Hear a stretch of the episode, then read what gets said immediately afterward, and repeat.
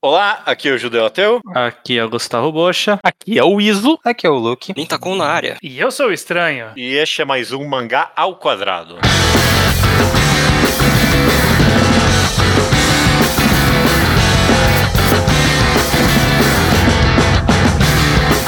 Maravilha, meus amigos, sejam bem-vindos ao episódio 321 do Mangá ao Quadrado. Tudo bem com vocês? Tudo bem Tudo com bem. você? É, Tudo tá bem, indo. Relativamente ok, tô Tudo bem. uma cervejinha aqui na mão, tô bem animado para retornar a- ao o quadro novo que a gente criou e já tá voltando a ele, o Departamento de Patentes dos Mangás. Esse é o número 2. Mas nesse ritmo vai ser o número 2 e último, porque já tá ficando difícil. Já tá ficando difícil, é. Porra, foi difícil pensar em coisa, cara. Pra É. trazer. Vamos, Já, vamos- já, já patenteamos tudo que tem pra patentear. Só É, não, não, fazer é tão difícil. rápido daqui a pouco, não. Não. não é difícil, Eles, não. o, a indústria de mangá vai precisar renovar as trends um pouco. Não, daqui a cinco anos a gente vai fazer mais um. É isso. Porque é vão isso. ter, porque vão ter É, criado sim. novos. Exato. Antes da gente partir pro programa, eu vou explicar de novo o que exatamente é o departamento de patentes. Mas a gente vale sempre lembrar que a gente tem o Apoia-se do Mangá ao Quadrado, apoia.se barra ao quadrado, no qual você pode apoiar a gente quanto você quiser, ok? Mas a partir de 10 reais você tem o seu nome lido em- em- nos programas de forma rotatória, correto, estranho? Exatamente, sempre aqui cinco nomes e dessa vez são os Julia Bax, Léo Gianotti, Matheus Fernandes Vieira Rodrigo Luiz Bora, e Thiago Marcelo Risso. Perfeito. Departamento de Patentes dos Mangás é o quadro no qual a gente pensa em gêneros ou tropes que estão por aí no miasma do mundo dos mangás, no zeitgeist do leitor, só que ele e o público não identificou ainda. O Ao Quadrado tá aqui para dar nome para esses gênero ou tropes ou conceitos escondidos. A gente vai materializar eles e assim impulsionar ele, né? Isso que acontece quando você materializa algo dessa forma, ele cresce, né? Quando você põe um nome na- em algo, aquilo começa a aparecer na sua vida. Essa é Exato. a verdade. Ganha poder, o nome tem poder. Ganha. O que, inclusive, eu acho Não. que isso já é uma trope de que poderia ser um. É verdade, é Mas verdade. do mangá Bleach esse conceito que os homens têm poder. Mais ou menos, né? Não, Bleach tinha isso. Tinha que saber o nome pra ter poder. É, é verdade. Bom, você não escutou no primeiro departamento de patentes dos mangás, a gente fez vários incríveis ali. Então escuta se quiser, mas não, não é nada obrigatório.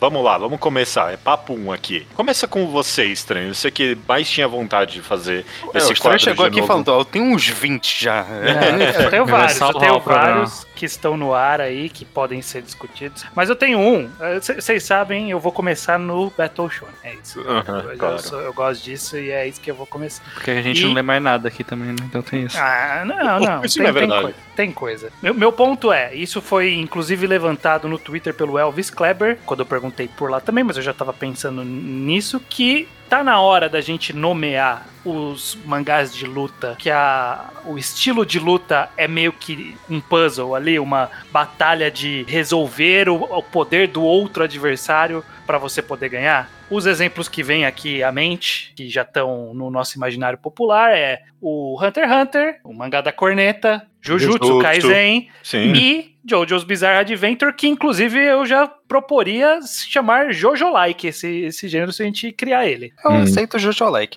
Caramba, É, mas sim, eu, eu tava pensando num. Eu não, esse não era um dos que eu tinha, porque eu não tinha conseguido exemplificar do jeito que você exemplificou essa ideia que tava vagando pela minha mente. Eu acho que é exatamente isso que você tá descrevendo, que é resolver um puzzle. Bom ponto, é uma boa forma de nomear isso mesmo, porque eu não tava. Eu, Eu eu já quero testar com um exemplo que o estranho conhece. Você acha que o Talentless Nana se encaixa nesse termo? Com certeza, com certeza, com certeza. Você tem que desvendar o, o- a, a fraqueza do poder do- da- da- dos caras lá pra poder vencer, né? Não tem outra Pra forma. trazer também à tona Medaka Box e Hoshieng também nisso, em algum nível. Honshieng tinha pouco, não? Medaka Box era isso mesmo. Medaka Medaka Box era, era era mas- bem isso. Bem tem alguns poderes que dá pra gente encaixar um pouquinho nisso. Tem um mangá aproveitando que tem que resolver puzzles que chama Cypher Academy. E, e- e diferente. Não, não é, é diferente. Tem não é a isso. ver, bocha. Não, é um seja- puzzle também, mas. Não seja É. obtuso. Não seja obtuso. Tem um. Tem um mangá que eu acho que só. Não, mentira, o Ezo leu esse mangá, mas ele não gostou muito. Então, que se chama Saiki Matashi Temo, que Nossa. eu gosto muito. Ah, eu sei qual é. E eu acho que entra muito nessa vibe também, os poderes eram bem elaborados. E o próprio poder do protagonista era o. ele podia voltar no tempo fazendo uma ação muito específica. Então toda luta era ele meio que treinando me- o mesmo confronto múltiplas e múltiplas vezes pra entender como o poder do adversário funcionava e indo de novo até que ele encontrasse a fraqueza ou, ou um jeito de escapar Pô, essa dessa. ideia é boa. Que mangá é esse? Saiki matar Shitemu. Gosto muito. Nunca ouvi Vai falar. que matar Shitemon. Eu, eu, Daquele cara que fez o Law of Wack. Isso, é o do cara de Law of Funk. Ah, eu com certeza concordo que isso existe. Eu não acho que é um gênero, tá mais pra um trope Não, não, mesmo. mas é, é um é, Então, é, trope. é na categoria. Ó, é- Por exemplo, deixa eu, deixa eu Hum. bagunçar um pouquinho só. Por exemplo, quando o Luffy pega um galão de água pra lutar Não, é- contra o, o Crocodile, entra aí. Não, Não, pro- eu o acho que não, não. então. O problema é esse. Eu acho que muitos Battle Shonens vão ter momentos assim. Eu- eu acho que esse é o problema. Eu não li Eu- Hoshin, mas acho que esse é o problema do Nita testado Hoshin, por exemplo. Porque acho que é muito normal ter estratégias de luta e tudo mais. Mas muitos não são o core do sistema de luta. Tipo, Ok. sei lá, Dragon Ball deve ter um momento que o cara precisa aprender a res- resolver um como derrotar o, o inimigo. É, o- É. contra o Goku luta contra o. Como é que é o nome do malandro com o olho na testa? O, o- Tem Shin Shin-Han. Han. É, contra o Tenshinhan pela primeira vez. Ah, não, já saquei o seu problema. Não, quando É, o Kuririn ganha do cara fedido porque ele não tem nariz. Aí, ó. Resolveu É, o puzzle, resolveu, porra. resolveu o puzzle. Percebeu que não tinha Ah. nariz e ganhou. Todo, todo mangá vai ter. Todo mangá vai ter um momento assim. Até tal. Cavaleiros do Zodíaco tem coisa assim, pô. Mas. Cavaleiro do Zodíaco tem. Sim, Mas nem que tudo os- é Hunter x Hunter, nem tudo é Jojo, que, o, que os poderes de Jojo, Hunter x Hunter, Jujutsu, vira tipo, é quase um game design que você tem que resolver. De É, fato. eu, eu acho que a principal característica que normalmente emerge, do, o mangá ele possui isso e esse tipo de luta emerge disso, é que são quando poderes eles têm complexidade. Se a, se a explicação do poder envolve mais do que três palavras, normalmente convida a ter mais dificuldade pra você resolver. Se você Uhum. vai lutar em Boku no Hero, qual é o poder do cara? É bomba. Qual é o poder do cara? É soco. Qual é o poder do Sim. cara? É raio. Então, tipo, porra, aí é fácil. Esse é raio contra a explosão e ganha quem fizer o maior raio, quem fizer a maior explosão. Sim. Agora, quando o poder do cara é, ó, ele aproxima as coisas, mas tão perto que é que não chega a tocar. E aí ele chega ao infinito. E aí, por chegar ao infinito, ele empurra as coisas pra. Porra, aí já. Não, fala, não, é, é, precisa ter essa descrição de tipo, ah, tem essas fraquezas, essas forças, ele funciona assim sobre critério X. Tipo os stands de Jojo que criam toda uma nova regra de como você interage com a realidade, sabe? Eu Sim, quase, eu- quero, eu, eu quase quero nomear esse trope de pós-Battle Shonen num sentido, Nah. porque. Na. ele- não, tipo, é mais no sentido de. Você tá de zoeira, cara. Não, não, não. Calma, Eu sou, eu sou contra a nomeação de qualquer coisa de pós alguma coisa. Pra começar. Não, não, mentira, não qualquer Mas vamos coisa, lá, vai, vai. Mas no sentido de que ele, é- ele é meio pós-moderno, no sentido de que ele existe nesse mundo em que a, a existência desse trope exige a existência do Battle Shonen pra começo de conversa, sabe? Tipo, Pelo amor de Deus, de é- hoje é, é- de antes do Battle Shonen. O que, que você tá me falando? Sei, mas. Não, tudo bem, mas hoje só começou a ser isso de verdade lá pros anos 90. Eu só- Na parte 3, que era. Então, é que antes do Battle Shonen existir. Calma lá. Calma, Jojo Like, eu só queria completar que eu acho que não precisa ser o poder complexo demais, porque pra mim é uma mentalidade. É. Tipo, quando a luta começa, o cara. Você não entende o movimento do cara, parece um efeito. E aí você pensa, o personagem tem que entender o que aconteceu. Ele tem que gastar duas páginas entendendo o que ele acabou de ver. Aí já entra nesse fenômeno. Mesmo se no fio a resposta foi soltou fogo. Inclusive, mesmo na parte 2, o todo Joseph é entender o inimigo. Tinha um meme, porque obviamente Hunter x Hunter é um dos exemplos primordiais disso. Tinha um meme na época que o One Piece tava na luta contra o Katakuri que era, tipo, escrevendo isso como se fosse o Togashi. E aí era, tipo, uma sequência de páginas pensando em como o poder do Katakuri funcionava e como aí esticava. E... Mas aí se ele fizer isso, eu vou ter que fazer isso. E se o Luffy fizer isso. eu- E, tipo, era o mesmo poder que teve em One Piece. É. Mas era só como se- a prova que fizeram aquele meme que você pode escrever aquilo como se você fosse o Togashi. Eu tô com isso, não é tem. Não, é, não tem a ver. é, Eu tô, eu tô com vocês, não tem a ver com a complexidade. É interno ao pensamento dos personagens. Tipo, É, é, é- tipo, eu vou revelar o meu poder ou não. Tipo, o próprio vilão às vezes pensa também, ah, qual é o poder do outro cara, não sei o quê. Tem a ver com narrativa interna de protagonistas Até pra mim. porque agora Jojo é moda caralho, mas tinha época, por exemplo, que o poder do Jill era só pausar o tempo por alguns segundos. Mas tinha aquela cena na escada que era só pra gente pensar o que, que o Jill tá fazendo, isso não faz o menor sentido. O que é engraçado, porque aquela cena não faz nenhum sentido, a não ser que ele esteja ativamente trollando todo mundo. É Tá engraçado. todo mundo. Obviamente. Mas era o papel dele, sempre foi esse, né? O do Jill. Sim, mas acho, eu gosto muito quando você para pra pensar no que tinha que estar acontecendo. É, o, é Jojo Like o nome desse troll. Jojo Like, é Jojo É, Jojo é, o, like. o último, último bastião dessa discussão é Ninta, você como especialista no passado, Jojo fez primeiro, ou você, você consegue pensar em alguma coisa lá pra trás que fez igual?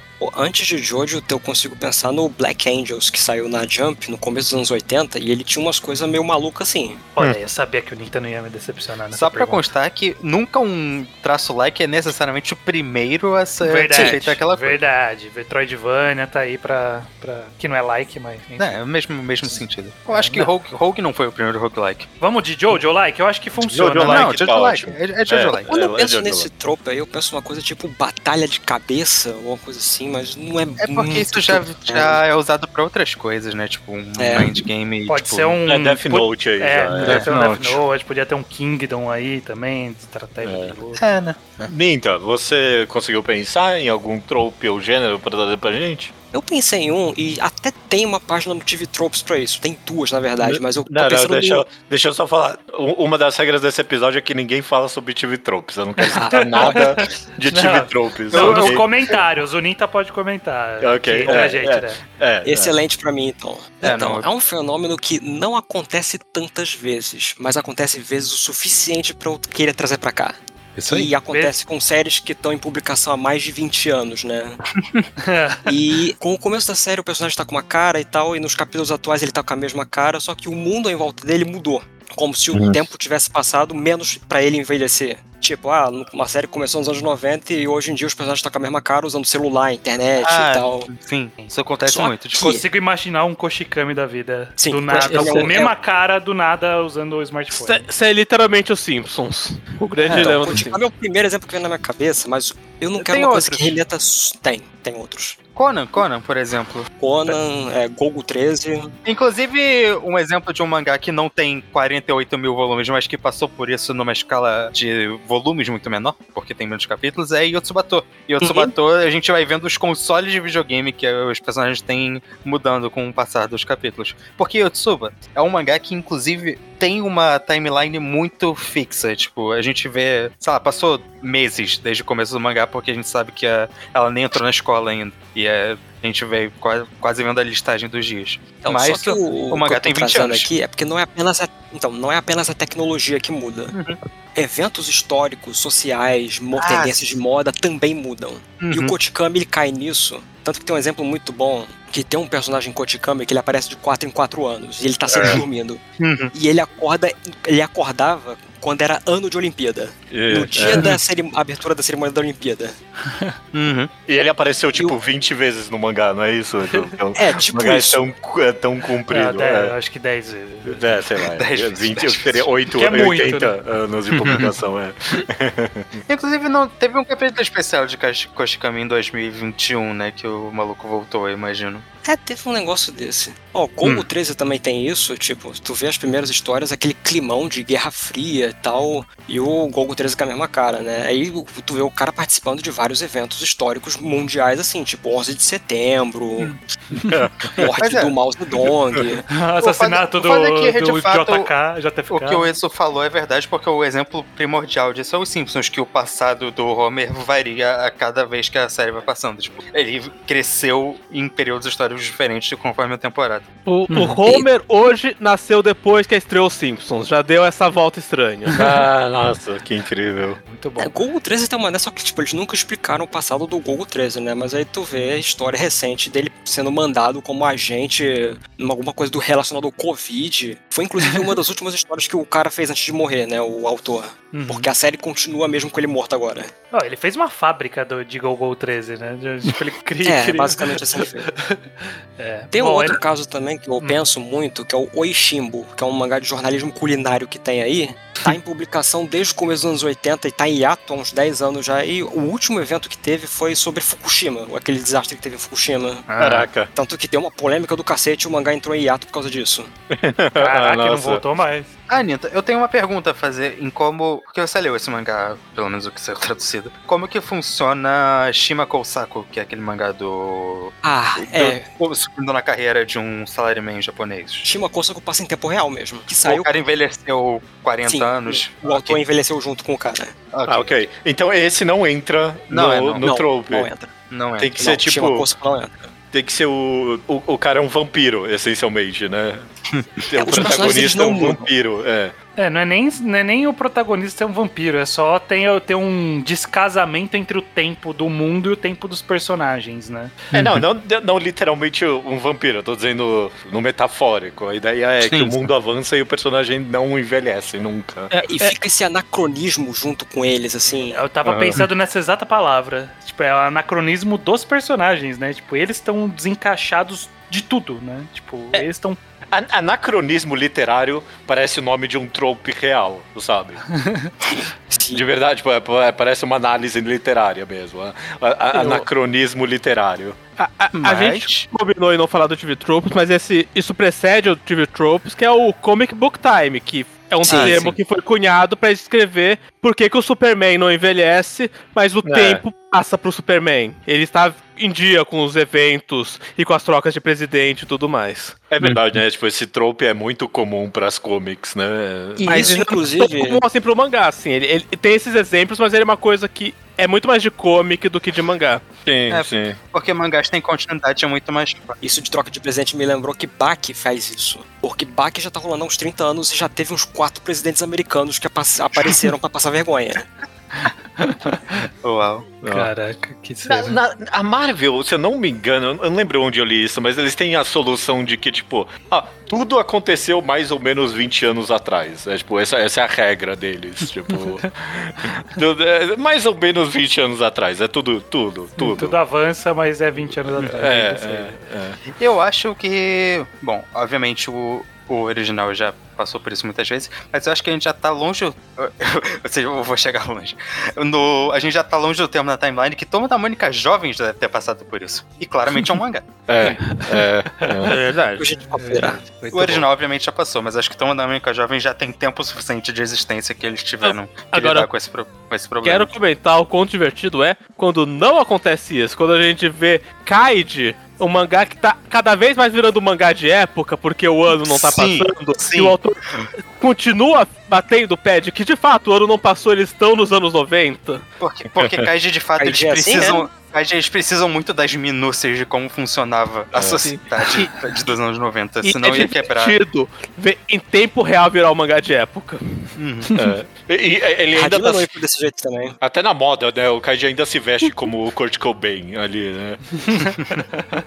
É, muito bom. Não sei se temos um nome pra isso. Alguma coisa com de- anacronismo Eu me, gosto me de pega. Fa- meter essa, esse anacronismo literário aí, foda-se, finge que é algo mais Anacronismo que literário no- dos mangás é isso aí. Eu tinha pensado na mas é literatura. tecnológico, mas não é só a é. tecnológico, né? fala, falar É. isso lá no Twitter e vai causar um, um Não é negócio. literatura, dito isso, anacronismo, já é uma Anacronismo. forma de analisar obras literárias mesmo. Sim. Anacronismo tecnológico era a sua ideia, Andy, então? Eu pensei nisso primeiro, mas aí porque eu não quero só ênfase na tecnologia. Anacronismo Não, cultural. é, porque eu não quero, não quero eliminar Bach e seus quatro presidentes, que eu achei fantástico. essa, essa Anacronismo informação. cultural, aí já Cultural. abrange tudo. Ah, cultural. Vai tudo. É, é, eu gosto, gosto, ser. gosto, gosto. Boa, É. anacronismo cultural. Iso, você pensou em algum, algum tema pra trazer pra gente? Pensei, pensei, mas eu quero trazer um que na real quem pensou foi um dos apoiadores do Dentro da Chaminé, que tava conversando comigo faz umas duas semanas. Aham. Você vai dar crédito nominal ou você não lembra aqui? Deixa eu até abrir o chat aqui e ver exatamente qual dos meus apoiadores. Vai- descrevendo, a ideia mas- é sua. Não, por favor. Ah, inclusive foi inclusive conhecido de nós, foi o ne Cláudio Negócio que me Porra, deu ah, essa. ok. Um, Muito bom. um aleatório aí. de conhecido nosso, tem, tem, tem muitos nos meus apoiadores, enfim. Que é sobre como nos Battle Shonens, às vezes a gente começa com um protagonista que ele vai evoluir, ele vai adquirir poder, ele vai não sei o quê, mas a base que ele começa já é o grande recorde humano. Do tipo, esse cara já é literalmente o Batman. E agora ele precisa ser polido, aprendendo uma técnica, uma, di uma disciplina, não sei o quê, pra poder virar um protagonista real. Hum. Eu Então, acho que eu dando- preciso de exemplos pra entender qual é, É. a vibe Dando- disso aí. Ah, eu sei o que ele tá falando, eu entendo o que ele tá falando. Dando exemplos Entendi. como o Itadori, antes de despertar a energia artificial, ele já era o atleta mais apto possível daquela escola e talvez um dos mais do Japão. Antes de qualquer coisa, esse é o default dele. Aí é esse super-homem que a gente não. Agora ele vai aprender uma técnica. Ou o, o Sakuragi, que já tinha o físico perfeito pra dar a maior enterrada do mundo, ele só precisava aprender a técnica, mas ele já tá fisicamente mais apto do que qualquer jogador de basquete jamais estará. E foi reticonado depois como um alien, mas o Goku começou assim. Como o cara que já é o campeão de tudo, ele só precisava aprender o básico de artes marciais com o Mestre Kami. Eu tenho a impressão que. O foda É- é, que é- esse você é um falou do trope- Sakuragi, mas eu acho que tem uma versão muito específica desse trope que é pra mangá de esporte. Eu acho que a gente tem que separar do resto. Porque o Sakuragi tinha isso, da enterrado e tudo mais, mas não é muito diferente do Senna de Aishu 21, que era Ele corre pra caramba. super então- rápido, mas ele não tinha a técnica ou não tinha como O- ser utilizado pra isso. Justamente. Não, mas é o- isso, o- Eu mas acho é que por tem isso. muito mangá de esporte que tem essa vibe. O cara é muito foda, o, o melhor do mundo pra caralho. E, e mangá de esporte é bom porque lida com recorde real. Não tinha um lance que o Senna tava muito próximo do recorde mundial de velocidade? Sim, sim, sim. Tem também um mangá de basquete, que são os capítulos esses dias, que o maluco era, tipo, bizarramente alto pra média da idade dele, aí só que ele tinha que começar a usar essa altura de um jeito mais eficiente. Eu acho que é um- uma versão comum de mangá de esporte ter o cara que é muito foda em uma coisa, aí ele tem que aprender a se- usar essa coisa que ele é E- foda pra ser foda em um esporte. Mas deixa E tem- Judeu discordar. É, não, não, não, eu quero concordar, na verdade, porque eu acho que é de mangá de esporte, mas eu acho que é de Battle Shonen também. Eu, eu Não, acho que é, O é é um trope- exemplo perfeito. Eu É só acho algum que é uma versão um pouco comum. Diferente. É algum, deixa eu terminar. É algum trope comum em, em- em muito, tipo, porque quase todos os Battle Shonens começam com o protagonista overpower. E aí por- porque as primeiras lutas do protagonista tem que ser ele ganhando. E tipo ganhando One Piece começa com o Luffy muito melhor do que todo mundo ali. E aí ele vai me- e aí aparece a galera mais forte aos poucos. É, você É, deu eu o exemplo que- de quero- Dragon Ball. Quero Até- lembrar do que a primeira espada do Ichigo era gigante porque É? ele era muito forte. É, eu- talvez mudou recentemente, quando eu penso nos mangás mais recentes é um pouco diferente. Boku no Hero não é isso, Kimetsu não é Acabou de isso. Itadori, porra. É, como... Mas o Itadori é diferente do Luffy. Eu não acho que a gente consegue colocar o Invoca isso, porque o Walmart fala: antes de eu te ensinar uma coisa, você vai malhar pra caralho por seis meses. É, é. É um tanquinho. A- Aí eu começo a te ensinar o básico. Que, ó, É, mas. Hum, Eu só fico pensando que se pra, pra Battle Shonen a gente não pisa no terreno que normalmente ocorre essa reticonização, de que no final ele era só predestinado mesmo, né? O Itadori a gente ainda não viu no momento da gravação desse podcast, mas tá uma perninha ali de uma predestinação. O, tem uma coisa no o, o Ichigo mas- tem uma predestinação, o Luffy tem mas- também, Deku também. Goku também. Então, Mas tipo, eu acho que. Esse é o problema. Eu não acho que é a situação do Luffy, por- porque o Luffy tava no mangá de fantasia de verdade, e a gente, ele começa com um fruto já especial. uhum. Não é a mesma coisa que o Itadori, que era só um cara muito atlético pra um adolescente do ensino médio normal, sabe? Eu acho Até que é a gente descobrir quem é a mãe dele. Eu acho que no- é que o Luffy Sim. demora 500 capítulos pra ter formalmente um mestre. Eu acho que é uma relação que jota muito quando o personagem vai aprender. Um exemplo bom é quando o Gon vai aprender NEM. Aí o cara fala o básico e e o, e o Gon já é apto. Ele, caralho, você acha em um em um milhão alguém que aprende ouvindo a frase uma única vez? É Aí a gente que descobre que ele é filho do Hunter mais fudidão. É porque eu acho que a gente tem que existe. limitar. E.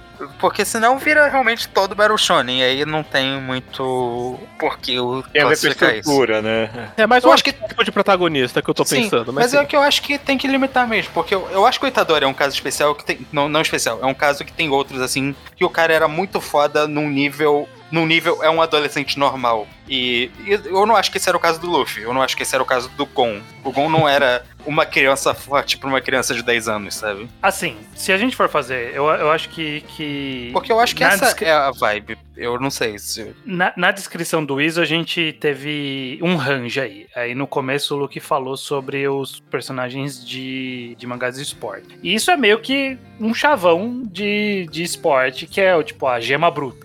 É o diamante bruto. É o cara que ele tem o potencial ele só precisa de treinamento. É tipo Isso- o Ippo do Hajime no Ippo. Ele é bem assim no começo. É o Joey, o Chitano Joey também, ele, é- ele tem o talento, mas ele não, não tem a técnica, então precisa ensinar ele a lutar, ou tem a um jogar humor, basquete. né? Tem uma coisa que eu acho que é importante a gente notar, é porque muitos tropes de mangá de luta, de Battle Shonen, se, embana, se embolam com coisa de mangá de esporte. É não, claro. isso sim, isso Sim. são quase gêneros irmãos, se a gente parar pra pensar. Não, Não, sim, é, é óbvio. completamente. É. E aí, visto que é um, um- uma- um termo comum, né, tipo diamante bruto ou gema bruta, dá pra levar pros mangás de luta. Só que eu acho que em muitas vezes essa vai rolar é, a transição ao longo do mangá de gema bruta pra predestinado. Eu acho que talvez isso seja um trope assim nomeado, inclusive. É, ah, a- ele a era uma gema bruta. E aí do nada não, mas ele ia ser foda de qualquer jeito porque ele é filho de Quincy com um Shinigami com o poder de Fullbringer. Então era claro que ele ia ser forte. É, Tem dois tropes aí, então. É, é- é a gema bruta e a gema bruta de nascença, né?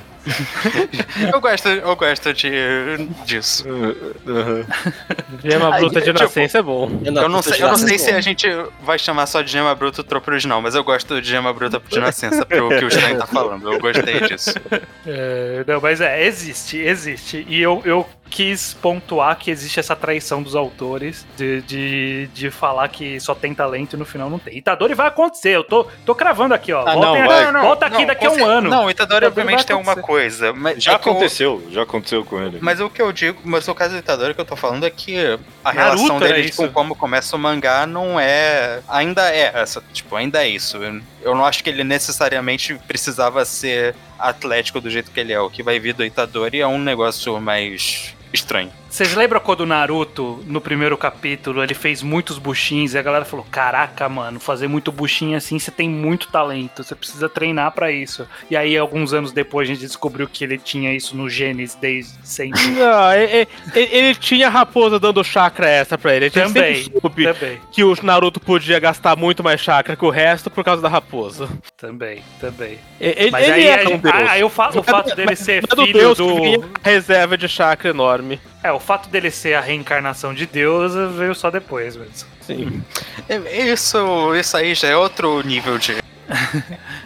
Puxa Mas- o próximo aí, judeu. É, é- é um simples, ok? Ma- Mas eu queria nomear, porque eu queria que acontecesse mais de uma vez, na verdade. Mas- se foi uma vez só, acho que não é uma trofe, entendeu? calma, calma, deixa eu explicar, porque aconteceu uma vez só, o mangá se chama Hikaru no Go, que é, que Hum, é ver. o, o crescimento gradual do físico de personagens, ok? É diferente de um time skip, ok? Shin. Sh- Shin acontece isso? Do, do Kingdom? Pô, pior que Sim. acon- É, acontece. mais ou menos, Pô, a vai. aparência, o rosto dele não muda, mas ele cresce. Ele definitivamente cresce. Isso é, Nossa. isso é quase o oposto do que eu trouxe lá anteriormente. É. É, é quase, é perfeito, é quase o oposto. É, porque, sei lá, não tem a ver com o cenário, né? Eu tô um pouco me fudendo porque É mais o acontece- personagem. É mais o personagem. É- é- te- Ué, o Shima Kosaku mesmo, que a gente trouxe o exemplo, ele vai envelhecendo, tanto que na fase atual ele tá tipo 75 anos, ele começa com 34. Perfeito, é, é isso que eu quero. É isso que eu quero. O exemplo aí do mangá do Salaryman. É, é melhor que Ricardo Mongol deve ser, inclusive, nisso. Não sei, né? Mas, tipo, tem time skips no negócio ou a gente vai. Tem, só que depende de. Ah, o mangá entrou em hiato por um ano, e o próximo capítulo vai se passar daqui a um ano. É assim que funciona. Caraca, incrível. É exatamente isso que eu quero. Perfeito. É, Haikyuu chega perto, mas é porque O Renata não muda. no Renata não muda. E tipo, se tem time skip, tudo bem, mas tem que ser mais Quer do que um. Só dizer, um não, time skip verdade- não é. O Renata muda. É, O problema é que a gente entra num negócio que muitos mangás passam por isso meio que. Não muitos mangás. Vários mangás passam por isso acidentalmente, Realmente. porque a arte do do cara mudou. Por Até exemplo, Até É. Ricardo Nogo é um pouquinho acidental, porque a arte dele mudou. Uhum. por exemplo, a Shield 21 mesmo, o Senna parece muito mais velho no final do mangá do que no começo, só que não tem, nem, não tem nem como ser intencional porque não passou nenhum ano no mangá, é só Não. a arte do Murato que mudou. Os caras aprendem a fazer os personagens mais cool. E aí, o- mais cool é mais adulto. É isso que acontece. É isso que acontece mesmo. Yokohama tem uma dessas. Pô, a também. gente vê a Carioten passando daquela criancinha pra aquela menininha bonitinha, vocês falam uns negócios que não passam. É, caralho, ela envelheceu. Ninta, você realmente lembrou de um excelente Yokohama. Yokohama, Yokohama tem isso. E Yokohama faz isso bem pra caralho. Eu, eu acho que é o É. melhor exemplo disso. É, Daquela eu- criancinha que a gente vê, vê que, tipo, de fato ficando adulta conforme o mangá. Inclusive, É, uma das então- melhores cenas do mangá é quando você tem um Você capítulo lá no- percebe que ela cresceu, né? que ela tá mais alta que a Alpha. E, tipo, você nunca tinha notado isso. Isso só aconteceu. Eu acho que é O- uma o- cena. Então o judeu ele quer criar o trope tempo. Isso, eu Isso. quero tempo. Tempo acontecendo nos mangás. Seria algo de muito bom grado pra mim. Não, então, já, já- você recebeu alguns exemplos aí interessantes. É, você é, pode é. até. Esse trope existe, né? Não, não é da minha cabeça só, não. É, eu acho que a retratação da passagem de tempo é, é que diferente de um. Por exemplo, f- é- essa é uma coisa que a mídia mangá em específico, ou qualquer coisa que é serializada há muito tempo, tem de vantagem. Se a gente for pensar em filme, o filme é feito, gravado em dois meses, e aí não tem como você envelhecer as pessoas, tirando Boyhood. Uhum. Tirando. Aham. É, não, Ou isso só- é. Séries, séries séries- tem o problema oposto. Uhum. Que às vezes você não quer envelhecer os personagens, eles envelhecem e. Dependendo da série, você faz isso por default. Tipo, tem muitas sitcoms, por exemplo, e tal, que meio que. Ou séries mais é, procedurais, assim. Aquele esquema clássico de que não tem muito É. mais hoje em dia, de 24 episódios de setembro até mais, etc. É, Muitas faziam isso, faziam meio em tempo real mesmo, que nem uma versão do Shimako Saku lá. é. Porque era como eles funcionavam. Do lado oposto, o Game of Thrones, Stranger Things É, aí, não, não tá é. que tá o, o molequinho com a camiseta que não cabe mais nele já. Mas isso é um problema da mudança de produção de séries hoje em dia. Quando você fazia 20, 20 e poucos episódios por ano, dava pra, dava pra meter essa e funcionava. É, é. Mas Game o of- mangá, ele tem, ele tem o poder de ele manipular o tempo a seu bel prazer. É. Sim, Ele pode, ele pode envelhecer, ele pode segurar o envelhecimento e avançar o envelhecimento na hora que ele quiser. Aliás, sabe uma obra não mangá que fez isso espetacularmente bem? Hum. Adventure Time. Adventure Time fez É isso, isso? bem, sim, sim. Uhum. Embora o, o design do fim nunca mude nada, mesmo ele passando dos 11 aos 17 anos, uma Ele idade cresce. Ele ficou um pouquinho mais alto. Mas sim, ele ainda tem o mesmo. mesmo Adventure cara. Time é meio acidental, porque Os é, caras fato, me negam Kingdom e fala de Adventure Time, pelo Não, amor de Deus. Kingdom, Kingdom não tá errado, não. Eu, Eu acho não- que eu não só, Kingdom, só a É, é, só a Carioten já prova que Kingdom tá, tem isso. É, é só que se Adventure Time conta, sei lá, aí Bakuman faz isso. Ele só não Faz muda não, como ele desenha. Faz não, o Não. moleque tem a mesma cara. Não, É, não, não, não, exemplo ruim. Foi, foi o meu exemplo do Adventure Time. O fim tem a exata mesma cara. É, É, não, É, eu não, não vou sei se defender. Adventure Time Não vou entra, defender não. Adventure Time pra defender Bakuman de, de Não, eu tabela, acho, não. que, o- eu acho que o fim fica. Ele fica, Levemente mais alto. Ele fica maior. O fim Então, fica não- maior. Não Definitivamente tem, fica maior. não tem um nome bom pra esse trope que eu quero que aconteça mais além de passagem do tempo? Ah, sei lá, Benjamin Button reverso é Ah, não. péssimo, né? É passagem do tempo perceptível. Sincronismo cultural. Isso, sincronismo cultural. Não, não, não é cultural, é, é sincronismo Temporal.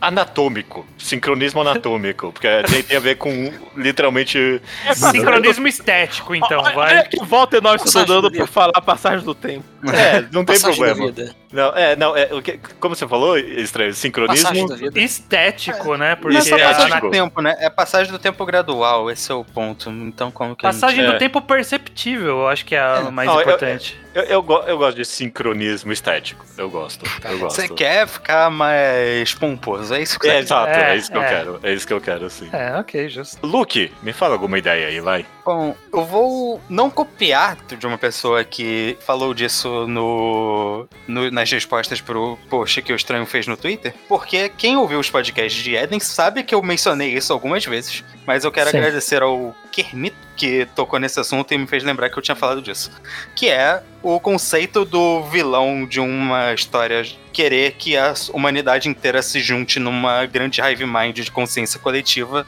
para evitar conflitos e essas coisas do tipo. Transformar Ah, a humanidade num, num, num líquido lá do Evangelho. Que Eu tava acontece. pensando, o I Am a Hero tem isso. Só, só o fato de que você É. precisou falar de Evangelion pra explicar o trope já mostra que chama Evangelion like. Não, eu coisa acho que Evangelho não, foi o Não. primeiro. Não, Eden não é não, mais velho não, que Evangelho? Mas, Não, não, mas, é, mas é, inclusive Não, em é, Eden, é, antes, duas né? vezes, a primeira coisa que a gente falou é tipo Evangelion, pra, pra entender o que a gente tava vendo. Eu acho que não tem que chamar de Evangelion like, tem que chamar de Qual era o nome daquele suco laranja de Evangelho? Instrumentalização humana.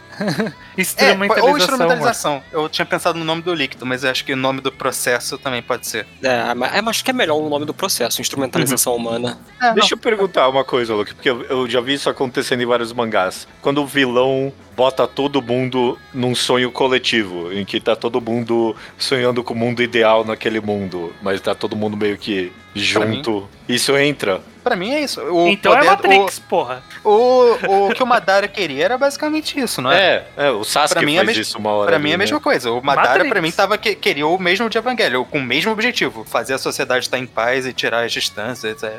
O filme One Piece Red é sobre isso. Ah, olha só. Ah, é verdade, é verdade. É ruim, mas é verdade. É isso aí. Isso Guren existe. Lagann tem isso. Evil tem. Assim, isso existe, com certeza, e é constante. Existe ao longo de muito tempo, né? Essa, essa é um Uhum. trupe que vem se renovando. Então acho que isso é importante pra gente definir que, que isso Existe. existe. É uma tendência, né? Tá aí Evangelion, Matrix, aí mais recente Naruto meteu essa no finalzinho ali. Eden teve também. Tem, tem alguns exemplos. Eu acho que, que sim, existe. Uhum. O problema é a gente não chamar de Hive Mind, né? E pra mim é instrumentalização. Ins- Instrumentalização é o nome oficial brasileiro ou instrumenta... Bom, é. No Evangelho eles usam esse termo mesmo. Instrumentalização humana. Tem que ter duas palavras pra ser um tropo pra mim. Tem que ser. Não, Humana. não, não, não é assim que o humana. time trope Instrumentalização humana. Não, é. funciona. É, mas aí, é. Instrumentalização final é o nome do trope pra mim, porque é sempre ali no. Não, é só que você não quer, não quer dar o braço a torcer, que é, Pra que mim é é só- Evangelion.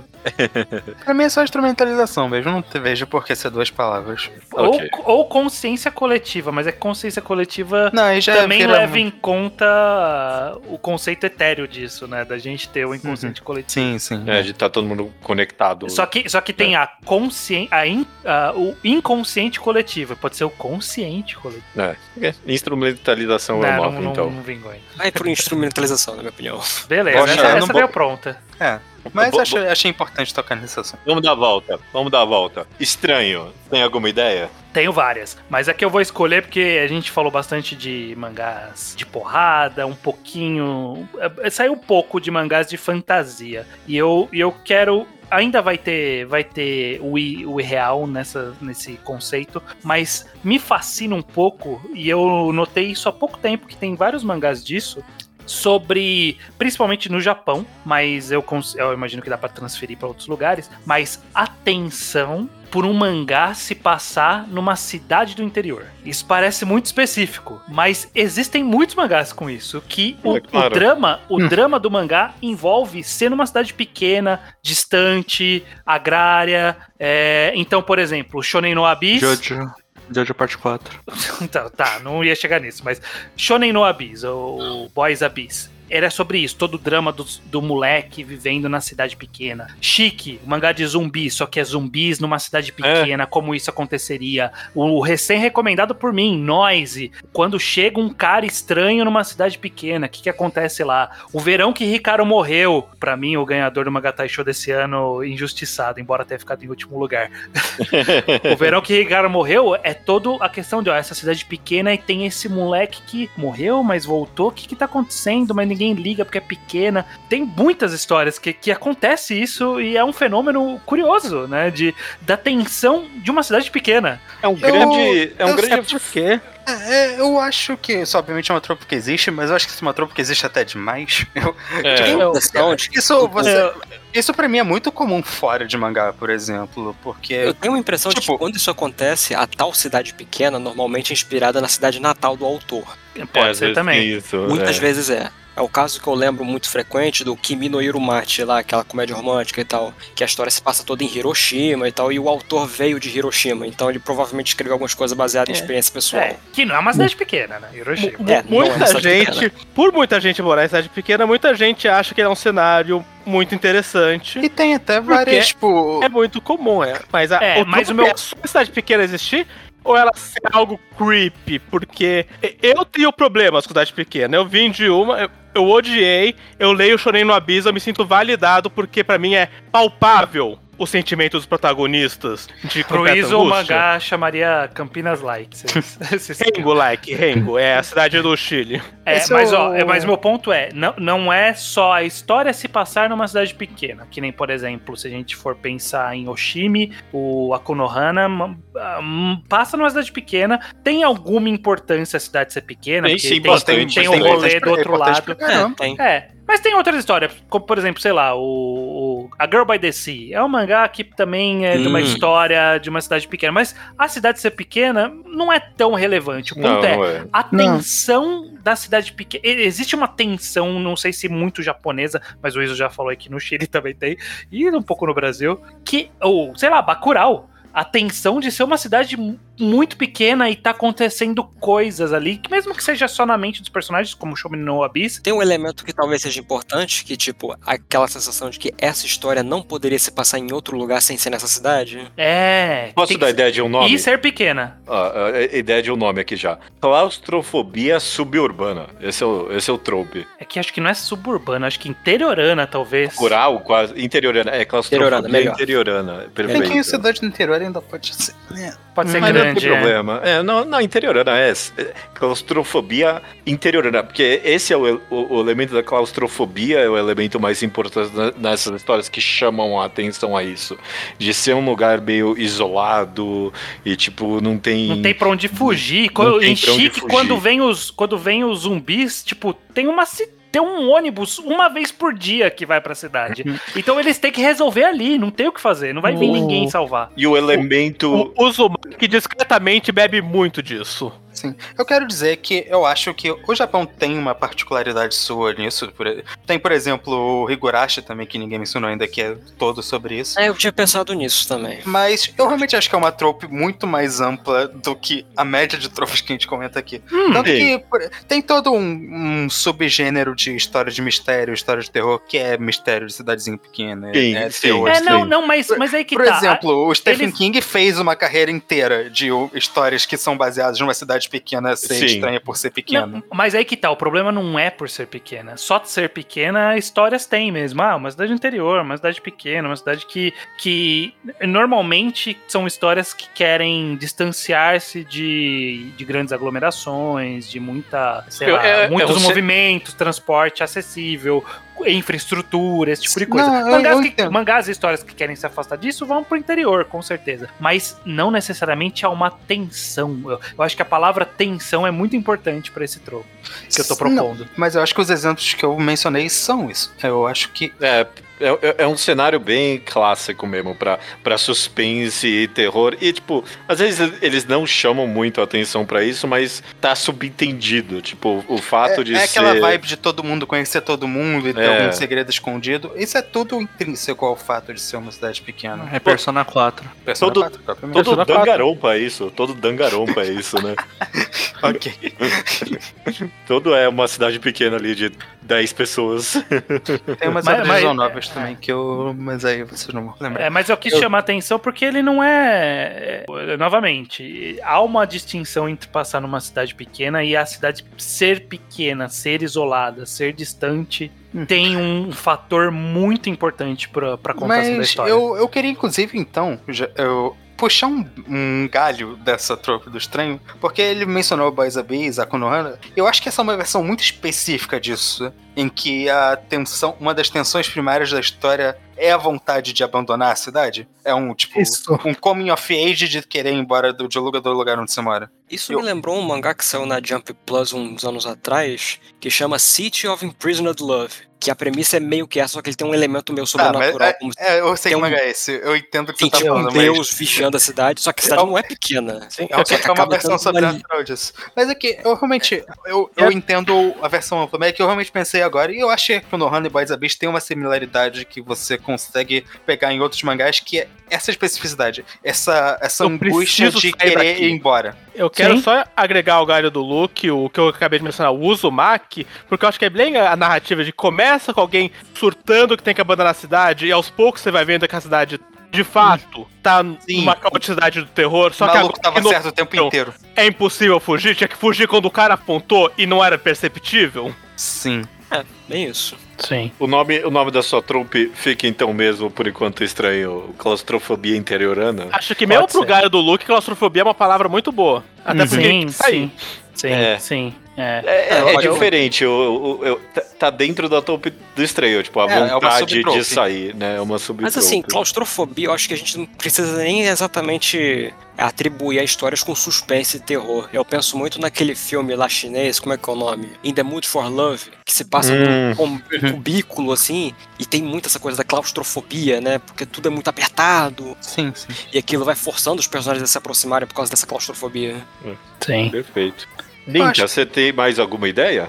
Eu tenho uma aqui que é um conceito que particularmente sempre me chamou a atenção quando eu vejo. Ah, existe um termo em japonês pra isso, mas eu quero ver se a gente arruma um equivalente em português. Ótimo. Que é o otoko no roman, né? Que traduzido bem ao pé da letra é o romance tá. masculino, né? Nossa, Só que mas aquilo- isso é a coisa mais ninta que poderia ter vindo nesse podcast. Muito É. obrigado. Então, só que romance em japonês ele não tem aquela conotação de ah, o amor, não sei o que, é aquela coisa meio de aventura. É o tal. Romance Down de One Piece. É, um excelente exemplo. Eu tem outros exemplos a- a- antes de One Piece que vem na minha cabeça, tipo o Capitão Harlock, o Cobra. Uhum. Tem Hum. um mangá assim que é do Motomiya Hiroshi, que é o exemplo máximo disso pra mim, que é o Orenosora, que é um cara que vai viajar ao Japão buscando o sentido da vida. Aquele comecinho do Golden Boy também é isso. Eu ia pensar Eu, nessa. é, você... eu preciso de mais, de mais definição. O que que, qual que é a ideia? O que que tá unindo esses mangás aí que você citou? A ideia de que ter o, o cara ele vai partir de uma aventura Uma jornada de autodescobrimento? É, tipo isso, uma jornada de autodescobrimento, uma busca pela liberdade, alguma coisa assim. O, o fato de se chamar especificamente na tradução literal romance masculino tem alguma coisa bem essencial ao gênero nesses, nesses tipos de histórias, eu acho. Tem, eu lembro não, também assim, eu daquele. acho que é muito uma representação da masculinidade como o Japão vê, tipo. É. Sim, e tem o, ro- o roman, né? Vem de romance. Ele também invoca muito a ideia do sonho, né? Então lembra um pouco aquela coisa do American Dream que tem nos filmes americanos. Um Uhum. pouquinho. É, é, é meio que uma busca, é tipo uma viagem de autodescoberta, uma viagem de.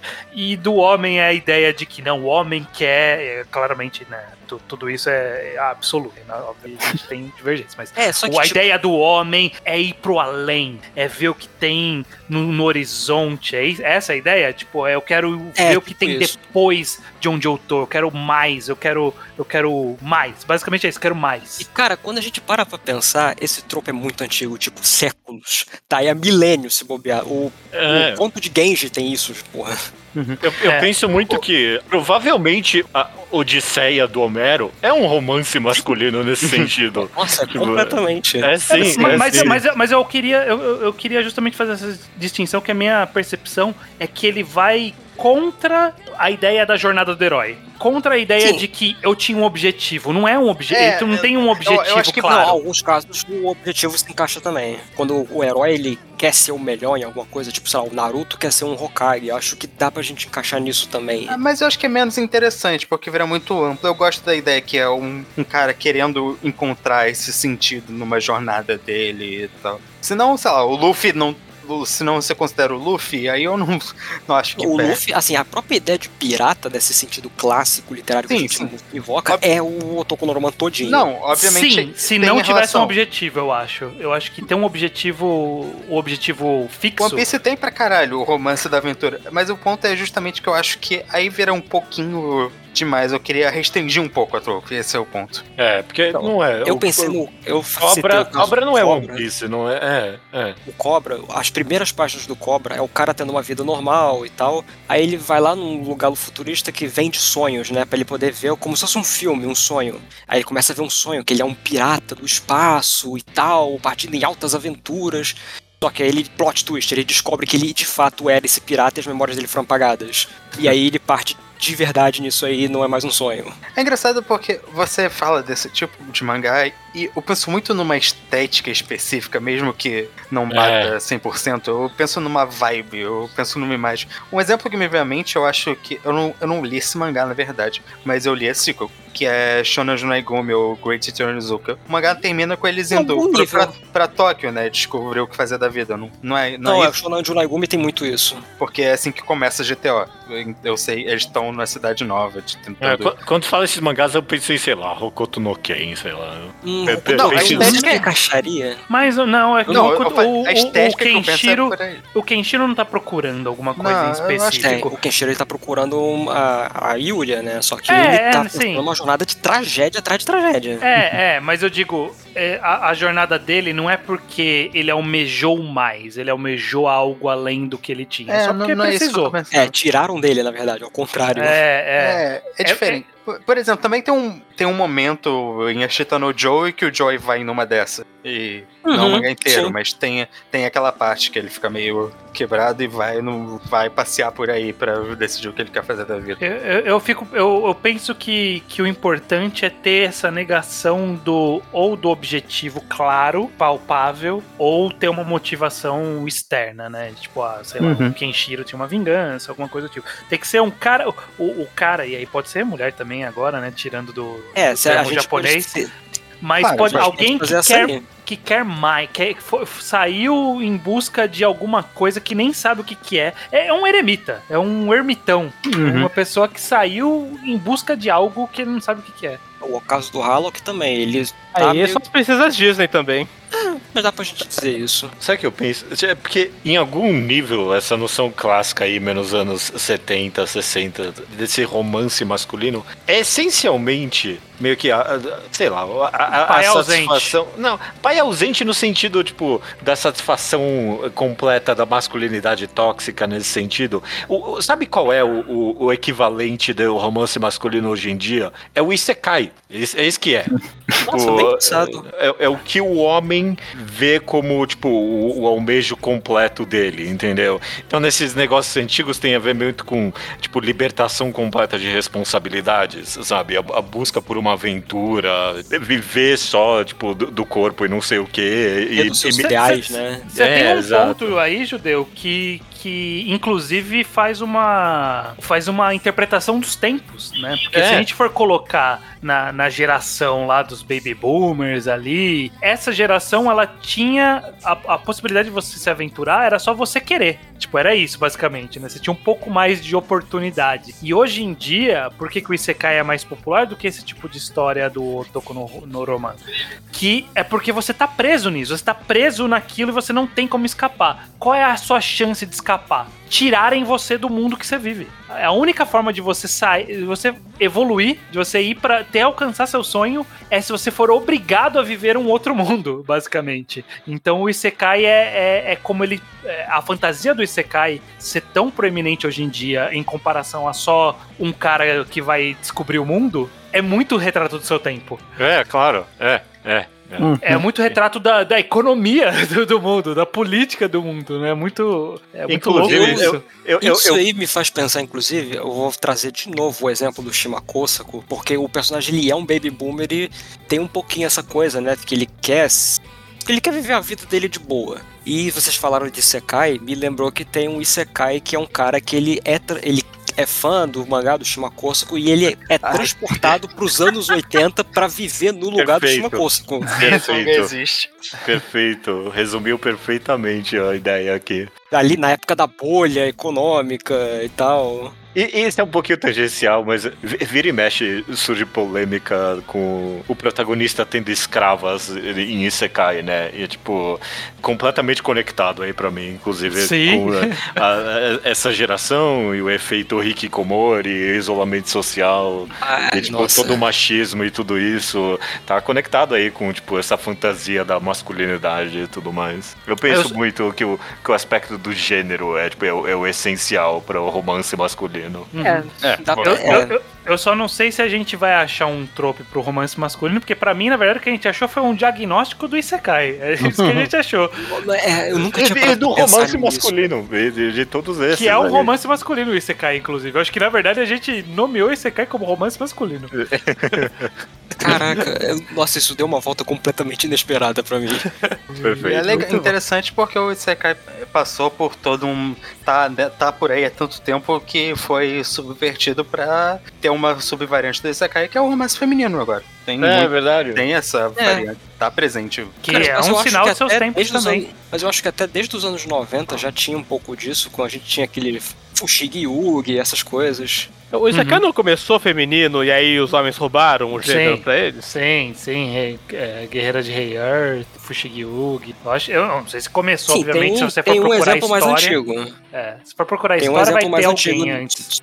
É, no- nos animes, pelo menos, tem em 83 o Dunbine, que é do Tomino, criador do Gundam, que é um Isekai, é o primeiro Isekai documentado nos animes, pelo menos. Perfeito. Sempre, se você for voltar no tempo, sempre vai ter um, mas é, sim, cara, se do tá- seu se a gente- ponto. Se a gente ponto é muito, Alice no País das Maravilhas é um Isekai. É, bom, aí a gente já tá indo muito longe. Vamos pro próximo aqui. Fiquem aberto nessa questão do trope aí. Iso, você tem mais alguma ideia? Tenho, tenho sim, tenho uma ideia, que é uma- um assunto que eu falo com o Luke muito sobre a necessidade da gente reconhecer e dar nome pra esse tipo de mangá, pra gente poder achar mais mangá que faz a exata mesma coisa. Hum, Que é, Não. o man- que é o mangá em que o time de protagonista vai constantemente crescendo. Ah, sim, sim, claro. Em que a gente não tem uma turma fixa pra fazer as aventuras. A cada arco a gente pode colocar mais uma pessoa nessa turma e ela ficar gradativamente maior. O um- exemplo, Além de exemplo One mais Piece.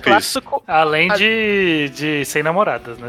Além de One Piece e Sem Namoradas, o exemplo é um anime que estourou esse ano, que é o Zonsen, o Bucket List of the Dead. Ah, ok. o que, que é. Em que o rapaz faz uma lista de 100 coisas. É um apocalipse zumbi e o cara ficou feliz que não tem mais que trabalhar. Essa é a cena que estourou no Twitter. Mas é o que ele faz é uma lista de 100 desejos que ele queria ter antes de virar um zumbi. E no processo de realizar os desejos, ele vai achando pessoas que simpatizam com como ele vive a vida e colocam os próprios desejos na lista dele e eles vão começando a ir de galera. E no mangá atual já são oito pessoas ali numa van realizando a bucket list juntos Né, que legal. Isso, e isso está perpetualmente crescendo esse Uhum. número de pessoas. E pra mim, essa é a ideia. A ideia de que a turma nunca tá fechada. Tipo, quando a gente pega um Saint Seiya. São aqueles cinco. O martelo foi batido logo no comecinho e a gente sabia que nunca Se- iam achar um Se, o- sexto se o Ja- cavaleiro. o- se o Jabu não entrou no começo, ele não entra nunca mais, né? Foi isso que aconteceu. Ainda Aí mais agora que todo Battle Shonen é um grupinho, uma organização nos qual o protagonista faz parte,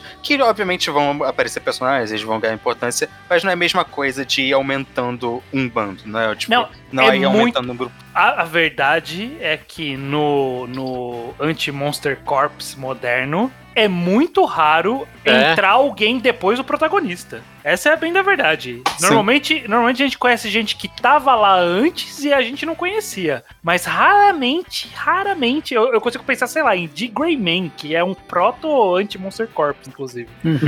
que veio antes da leva atual. De tipo, alguém entrou depois do protagonista, mas normalmente é o contrário. Todo mundo tava lá antes. O, o Denji Uhum. entrou na, na- no, no esquadrão lá da Makima, não entrou mais ninguém. Eles só, eles só acharam gente de outros esquadrões que a gente não conhecia. Eu acho que entrou É. gente depois que o Denji saiu, a- aquela Maria Chiquinha da parte 2. Acho que ela é Ah, não, mas é a parte mas 2, não, é sim, outro Esse é ponto. É. É, sim. Mas sim, Ah, sim, é- sim, sim. É, E, e geralmente porque o entra na Monte Corps e, e ele entra, ele é a chave final, tipo, não o Itadori, mas sei lá, o Tanjiro ou a Fuki em Dead and Luck, ele- eles são meio que vistos como, agora que entrou essa pessoa, a gente tem o que faltava pra batalha final começar. Uhum.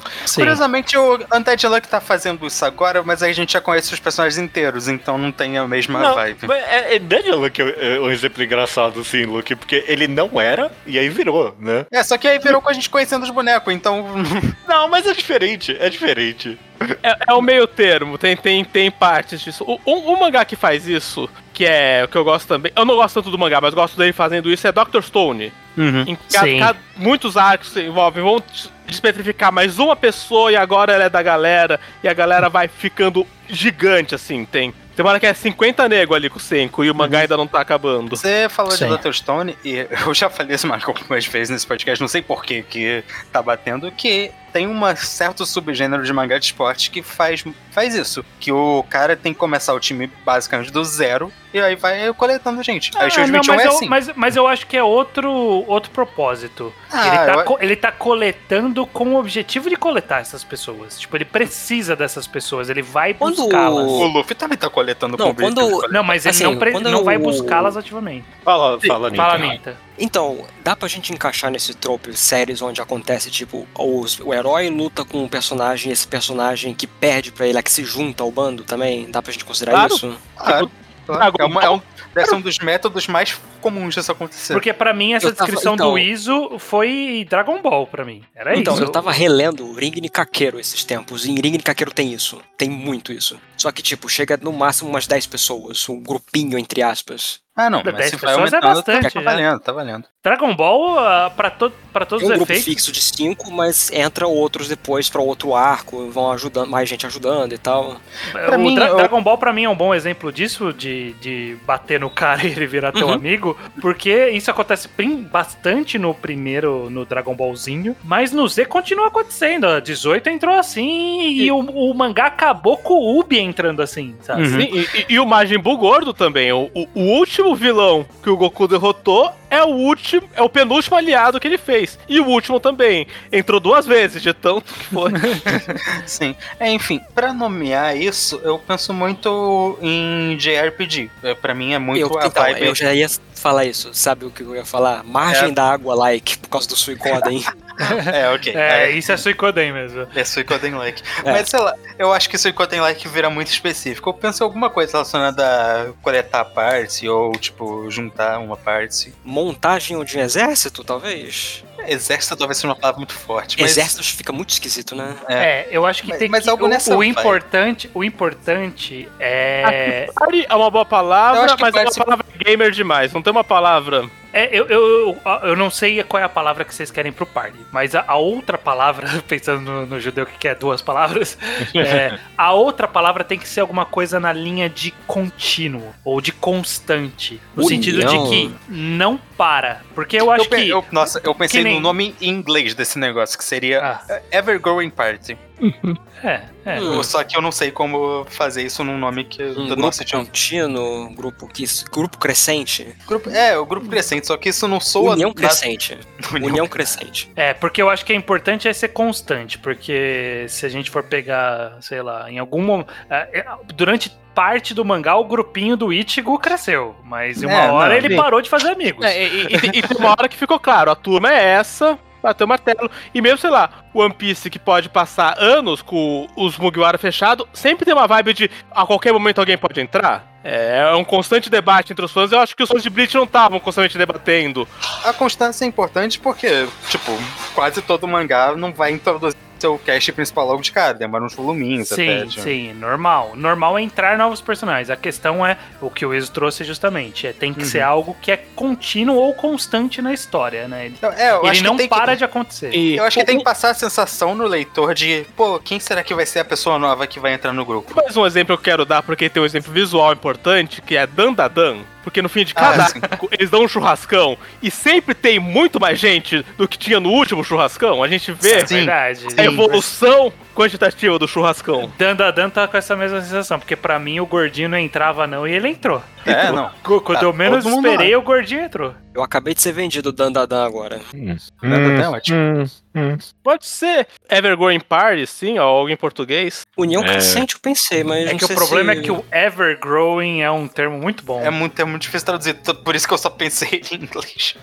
É, Eu não sou. Crescente, Não... acho que crescente serve. Alguma coisa com crescente. Evergrowing Ah. em português. que eu vou dizer. Tem que abrasileirar muito, tem que ser tipo Crescente, galera, emergente. Galera emergente. Pô, pior que é, emergente é um termo legal pra isso. Eu Ó, gostei. é, aca- acabei de falar, o nome é Coração de Mãe, porque sempre cabe mais um. Perfeito, Ah, coração é de mãe. Esse é o nome, Ok, esse é o nome.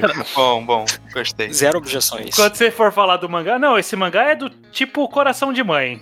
Tá ótimo. Tá- tá- tá tá ótimo. ótimo. Vai saber o que é. Luke, tem mais um último aí pra gente? Tenho, tenho. Tem uma tendência recente que eu tenho notado, que eu acho que não tá em mangás o suficiente, mas tá em. Tipo, não tá em muitos mangás, mas tá em mangás o suficiente pra eu ter notado. Que é um mangá de, de fantasia ur- urbana, Slice of Life, que a vibe é tem essas, no... tem essas várias raças diferentes no mundo e é sobre como elas convivem com a humanidade num, num estilo muito quase didático e quase respeita as diferenças e tudo mais, ensinando como que essas, essas raças diferentes são. Por exemplo, o exemplo clássico, não clássico, um exemplo grande é o queridinho do Iso Centaur Warriors. É, é o. É, É, o- a é, primeira coisa que eu pensei. é, é Worries Like. É Worries Like. Não, vamos com calma. E tem, mas tem outros, tem É, Tem o, um o mangá- da esposa robô, você tá pensando nele também? Não, mas isso é uma versão interessante. É Eu o da menina pensando- dragão lá. O, o Ruri é diferente porque é uma só, mas eu acho que tá nessa mesma vibe que tem esse tom meio, olha só, mas como que é viver com uma pessoa meio dragão e tal. E tem o mangá de- da entrevista com as garotas monstro, que é sobre isso. O final do mangá, Jitsu Atashiwa, é basicamente essa ideia, tipo, é o mangá é sobre conseguir fazer educação em conjunto de alienígena, demônios, súcubos, o caralho a quatro. E, estreou- e o que me fez pensar nisso é que estreou um mangá recente na Shonen Sunday, que é sobre isso. Tem esse os Tenjins, é, são lobisomens, vampiros, tudo isso. E eles vivem no mundo natural. E o mangá é sobre esse protagonista meio awkward, fazendo amizade com uma menina loba e aprendendo os costumes dela e como ela difere de, Eu já, de eu um já, ser humano. já vi Isso chamarem é- esse mangá de Ruri Dragon de pobre da, da, da Magazine. Fui eu. Você viu o Luke chamar Ah, ele? foi o Luke mesmo. Foi o Luke Eu mesmo. vi, ok. vi esse mangá hoje. É Ok. bom. É Você legal, sabe é que legal. é- essa descrição abrange completamente Beastars também. Mas Beastars não tem humanos. Tipo, É, Ah, é. mas precisa ter humanos nesse conceito? eu acho que precisa, que- porque eu acho que tem um, tem um ponto muito metaf tem muito uma metáfora de lidar com o diferente nesse tipo de mangá. Centauro Mas- Miami não tem humanos, aí você já. Isso é verdade, Santana. Pois não é, tem pois humano. é. E Beastars, você lida com o diferente, só que Eu- eu todos são acho que diferentes da nossa não. realidade. Ok, vocês têm um bom ponto, mas eu não consigo pensar em Beastars como o mesmo tipo de mangá que esses. Mesmo quando Beastars não era um mangá maluco, mesmo quando era um Slice of Mas isso precisa ser o foco da história ou só um detalhe de road building? Hum, qual o exemplo que não é o foco da história que você tá pensando? É, boa pergunta. Eu tô aqui Eu não sei. Eu, eu tipo, acho que é essencial. Eu, eu, É que Stealth essencial. Symphony, é o, o mangá que eu, que eu nem tava pensando. Stealth Symphony é um mundo com todos os um monte de raça lá, e é isso. Só existem um monte de raças vivendo juntos, é isso. Luke, aquele garota Sanda, menina lagarto, com o cara mega pervertido, se encaixa ou não se encaixa nisso daí? Eu, Eu tô tentando ver a linha aqui. Eu gostaria que tivesse mais do que, do que uma menina. É... Mas, mas- mas tem a tinha, menina tinha, urso. tinha, tinha, Tinha a tinha, menina Verdade, urso. tinha. Não, ele, esse definitivamente se encaixa. Ah, ok. O nome desse trupe, Luke, é, é Lacração Fantástica. Esse é o Lacração. nome. Não, é, é isso mesmo. É, é isso mesmo. É Perfeito. exatamente isso. Perfeito. Ah, raramente um nome foi tão certeiro quanto esse. Mas é, porque eu acho que é- realmente tem que ser essa. Não é todo mangá de, que de fantasia com várias raças. Tem que ser muito sobre essa convivência, essa. É. Como é a convivência. O, o, os X-Men é um clássico caso de lacração Sim. fantástica. É sim, é sim, é bom. sim. É um exemplo mundial, eu diria.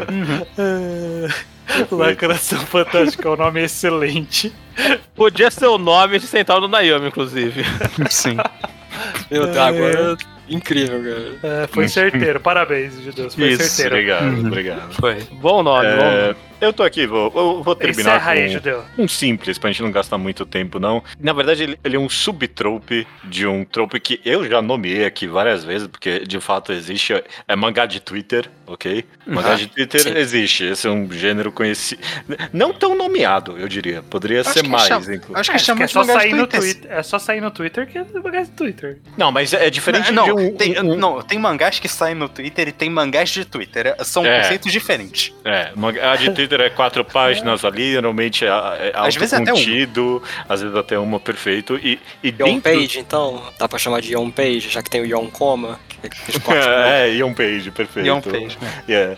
E, e já que a gente comentou tanto do, da masculinidade tóxica, do desejo masculino, não sei o que, dentro dos mangás de Twitter existe o subgênero dos mangás de romances ponto de vista. Existe Sim. isso. Sim, vi. e, é- e é- nossa, eu acho que é a pior trope do mundo, mas ela E é, existe. é- é horrível, é horrível. Eu quero, eu quero reconhecer aqui a existência dela, do romance ponto de vista.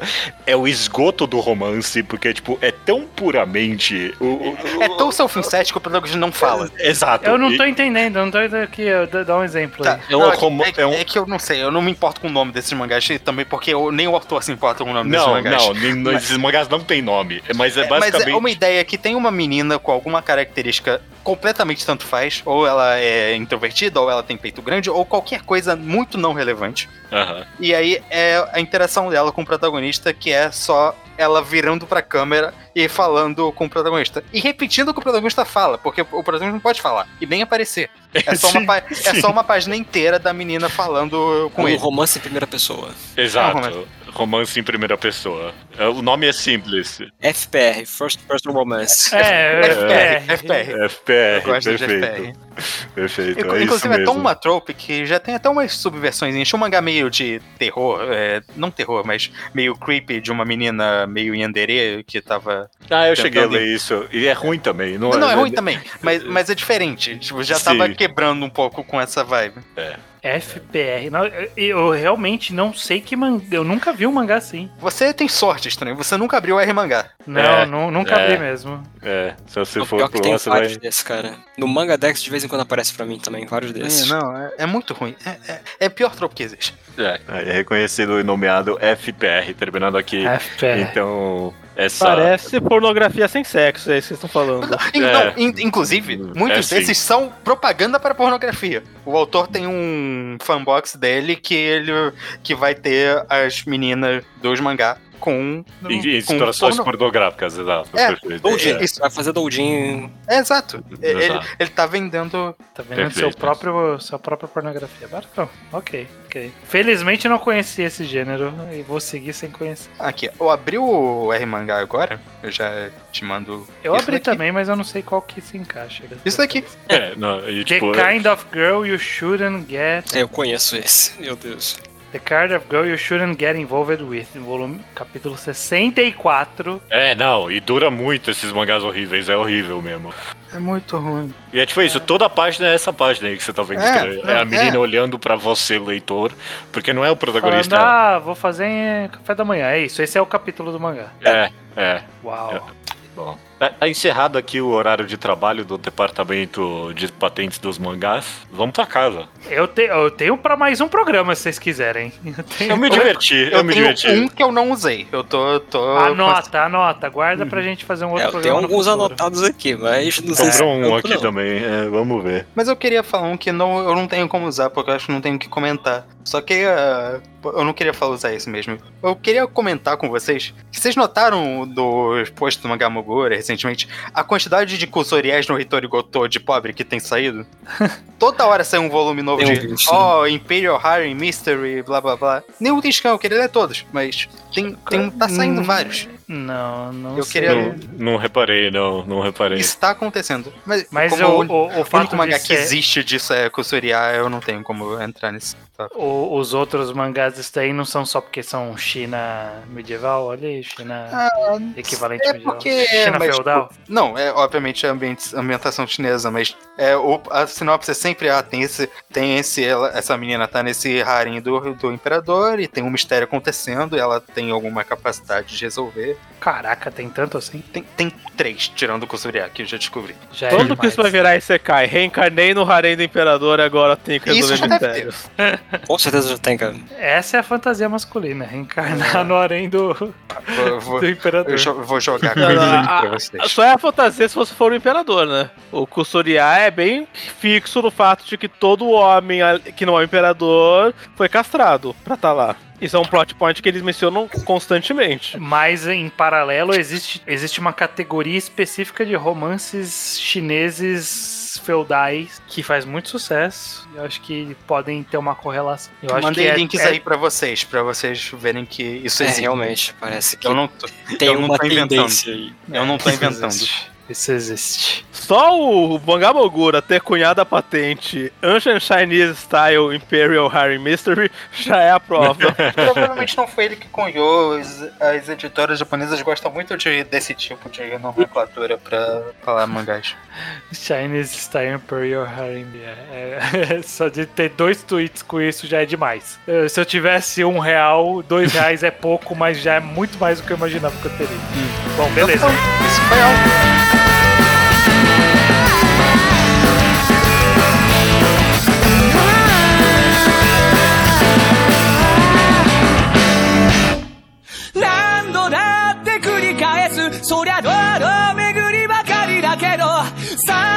まで振り返ることなく今進め Recomendação da semana não é minha, não é do estranho, é do Nintakun. Qual, qual, qual velharia você vai me recomendar, Ninta? Me diz Ah, aí. que eu já fui entregue assim logo de cara, né?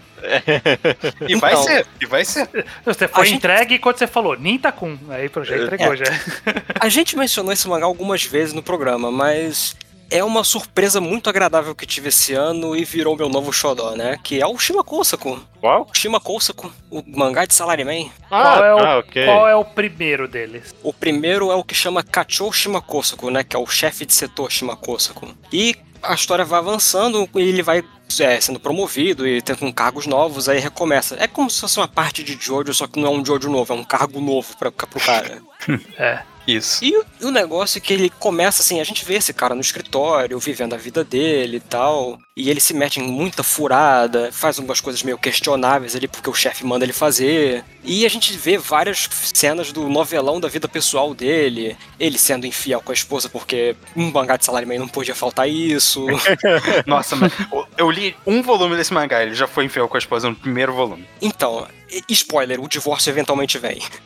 Co- Ainda bem, coitada dessa menina. Mas, tipo, eu falo que o teste pra ver se você vai gostar de Shimakosaku são os dois primeiros volumes. Que se não te conquistou ali, não vai te conquistar no resto. Porque eu- ele, além do escritório também, ele se degladiando com os presidentes da empresa, os caras que querem demitir ele. Ele é mandado pra viagens internacionais às vezes. E as viagens internacionais dele são muito interessantes, porque tem muito detalhe de pesquisa e tal, porque o autor ele realmente viaja pra esses lugares. Quero ajudar o Ninta a vender esse mangá, que ele já tweetou, inclusive, que tem uma parte sobre o Brasil, que ele tava falando Tem sobre alguma, algum funcionamento de alguma, alguma indústria do Brasil. e Não, tem mais. um arco que ele vem pro Brasil, mas esse não foi traduzido, que é quando ele já é presidente da empresa. Mas o Kill vai chegar lá um dia. Espero que sim. Esse arco do Brasil, inclusive, foi tipo 2014, 2013. Aí ele começa a falar da história política do Brasil nos anos 2000 e tal. E tu vê que o cara realmente pesquisou aquilo e conversou com gente local, porque ele veio aqui pro Brasil. Eu lembro que até foi notícia na época. É, eu tô vendo que a primeira parte, Cachorro Shima Kosaku, ele tem tradução completa em inglês, pelo menos. E são primeira parte. 17 volumes. 17 volumes. Aí a segunda parte, que tem 13, tá em processo de tradução, tá? Sim, Pô, Porque saindo o scan de- Kill é um herói. Puta que pariu. Parabéns. a título de curiosidade, se a gente somar a prequel também, que contando a juventude do Shima Kosaku, Peraí, isso existe. Tem 108 volumes até agora. a gente tem tradução de 20. Pelo menos fecha, fecha né, a primeira Sim. parte. Tanto que a ideia original do autor era encerrar na primeira parte, só que ele acabou fazendo uns one-shots depois e isso virou uma segunda série e ele decidiu continuar. "Ah, Quer saber? Vamos mandar isso logo. E aí virou o trabalho da vida dele, né? Porque ele tá É. desde 83 lançando isso. Sim, tanto Exatamente. que, inclusive, o, o que a gente mencionou, né? O Shimakosuke envelhece em tempo real, os eventos são todos em tempo real, né? Eu tenho uma curiosidade, não só com Shima Kosuko, mas sei lá, com a, a ideia de mangá de salário meio no geral. Isso, era, isso poderia ter sido um- uma trope desse podcast, inclusive. É porque eu não li tantos, é porque eu não li tanto, eu só conheço o É. Shimakosuke, mas tem mais. Tem é- Salário qual- Man Kitaro, né? Qual acaba, qual acaba sendo meio que. tipo, ele é uma adoração do mundo, tipo, de Salaryman. Não, definitivamente não é. Tipo, man- ele, ele não é comunista também, né? Obviamente. Tipo. Não. Qual, qual tem- acaba sendo essa meio perspectiva política dele, por curiosidade? Então, a perspectiva é que, tipo, ele vê que ah, o mundo corporativo é meio cruel, né? Tem umas coisas meio sujas na empresa que o cara vai, vai ter que se sujeitar a fazer, tipo blackmail com funcionário, Às vezes ele vai ter que ser escroto com negociantes também, porque o chefe dele mandou ele fazer isso, senão ele tá na rua. O negócio Entendi. que eu acho interessante é que o Shima ele não é um personagem heróico, nem um pouco. Ele tem várias atitudes questionáveis ao longo da série. Ele não, ele não idealiza, né, a vida Não, do nem um Salaryman. pouco. Pelo contrário, Do ele pouquinho mostra... que eu li, parecia um mangá que não tinha, tipo, tanto uma mensagem muito específica, era só uma representação fidedigna, e aí você tira de daí o que, o que é. Tá, de fato, mostrando sem tirar nem pôr como seria uma vida de um salário japonês. É, inclusive, o que eu acho interessante disso de botar o personagem contra a parede, como eu falei do caso da infidelidade marital, né, que é muito frequente nesse mangá, na prime- na primeira metade da primeira parte, pelo menos, que eh, com uma das amantes, a amante pergunta pra ele, ué, você não ama sua esposa? E joga ele contra a parede, tipo, e ele fica pensando, pensando sobre o casamento dele, que perdeu o amor e tal. Alguns volumes depois eles começam a negociar o divórcio e tal, e ele, fica, ele vê a filha crescer de vez em quando, e ele é um péssimo pai, aliás, né? Como Ele era de se completamente imaginar. não sabe lidar com a filha. É o que eu espero de salário mês crescendo na carreira no Japão. Ele, tipo, ele, ele é mesmo, no final das contas, meio que um, um mangá de Yakuza, né? Tipo, ele, ele- ele é um sanctuary, tipo, da vida, tipo, não, tem que... Hum, mais ou menos, Vou mais ter ou que- menos. Vou ter que sujar as mãos aqui, tipo. E, Assim, eu- Em alguns arcos, sim, porque tem um arco que ele vai ter que trabalhar nas Filipinas e ele vai ter que fazer umas coisas bem sujas lá. Aham. Interessante. Interessante. É muito comprido, eu não vou falar que eu fiquei com muita vontade de ler. Bom, Assim- a primeira parte é, uma, é a primeira parte, e é isso A primeira aí. parte é bem fechadinha, dá pra ler ela e nunca Ah. mais querer ver mais. Mas acho que o bom teste que eu falo é os dois primeiros volumes, que tem um arco que ele fica tipo um ano trabalhando em Nova York, aí vê ele vendo um monte de coisas de Nova York de perto. Tipo, tem um capítulo inteiro que é uma explicação de como é que funciona a Broadway, né? A- como é que financia, é financiamento de peça da Broadway, se as peças são canceladas ou não, porque a empresa onde ele trabalha vai ter que ser patrocinadora de uma peça dessas. Ah, Isso é bacana. E a empresa dele, inclusive, é baseada na Panasonic, porque o autor do mangá ele trabalhou na empresa que atualmente é a Panasonic. E ele tá escrevendo muita coisa baseada em experiências reais dele lá. Hatsushiba Electric, tá dizendo aqui. É, a empresa original se chama Matsushita. Perfeito, perfeito. Bo- bem recomendado. Acho que eu, eu vou tentar Ninguém nunca ia recomendar isso, não. Não. Nunca com Isso, aprecio isso, muito. isso é muito Nintacore. E eu acho importante. Não, inclusive, Não, vou o até papel, o falar papel aqui, ser cumprido. Tinha que ter variedade aqui. Não ia, o Nita não podia recomendar um negócio que Não. os judeus também iam chegar naturalmente. Se era pra trazer não o judeu pra recomendar Jujutsu, eu não trazer. Ou tra- trazer o Ninta pra recomendar Jujutsu, eu não trazer o Ninta, pô. Não, Exatamente. inclusive, eu fico com o adendo que eu não esperava nada, mas eu fiquei muito surpreso, porque eu pensei, ah, deve ser só drama corporativo, não deve ser tão interessa- tão interessante assim. Mas foi muito melhor do que eu esperava e o novelão me pegou legal. Isso aí. Muito bom. Perfeito. Qual, qual é o nome da recomendação, uma última vez, então? Kachou Shima Kosaku, ou chefe de setor Shima Kosaku. Perfeito. Feita a recomendação, falta dizer somente até semana que vem. Até, Até semana próxima. que vem. E até a próxima, você.